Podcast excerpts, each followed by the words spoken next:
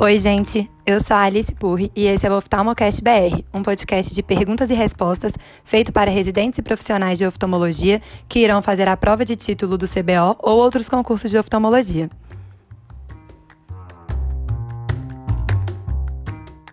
Oi, gente, tudo bem? Meu nome é Alice Purri, eu sou médica formada pelo FMG e hoje eu sou R1 de oftalmologia do IPSENG. Esse é o primeiro episódio do Oftalmocast BR. A ideia de fazer esse podcast surgiu quando eu comecei a estudar as coisas da residência e eu percebi a infinidade de coisas que nós residentes precisamos aprender e algumas vezes decorar para fazermos a prova de título do CBO. Eu tenho gostado muito de ouvir podcasts de assuntos variados, porque eu acho uma ótima forma de otimizar o nosso tempo, já que a gente consegue ter informações de qualidade enquanto está fazendo outras atividades, como arrumar a casa, no trânsito, fazendo exercício físico, etc. E a gente sabe que tempo é um bem precioso para o residente, né? Meu objetivo aqui não é fazer resumos ou abordar profundamente os temas da oftalmologia. Na verdade, meu objetivo é fazer podcasts curtos, com perguntas e respostas, que seria o equivalente a um flashcard, mas somente com áudios. Eu espero que, ouvindo repetidamente esses podcasts ao longo dos meus anos de residência, isso me ajude a fixar as informações com mais facilidade. E eu espero que possa ajudar vocês também.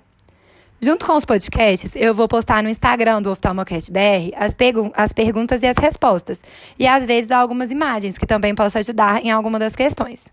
Seria interessante sempre dar uma olhada lá no Insta, já que vai ser mais uma forma de fixação das informações.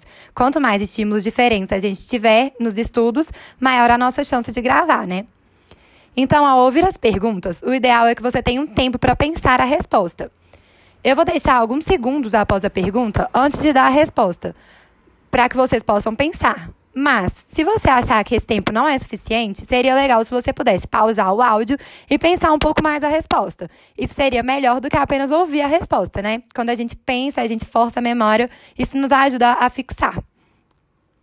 Quanto mais vezes você ouvir o podcast ao longo dos anos, maior vai ser sua chance de gravar essas informações também.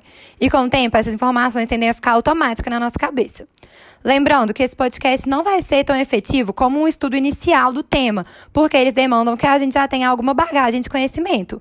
Mas, por outro lado, se você ouve uma pergunta que você não sabe a resposta, isso pode ser um estímulo para te fazer estudar aquele assunto ou então revisar algo que você já estudou, mas esqueceu.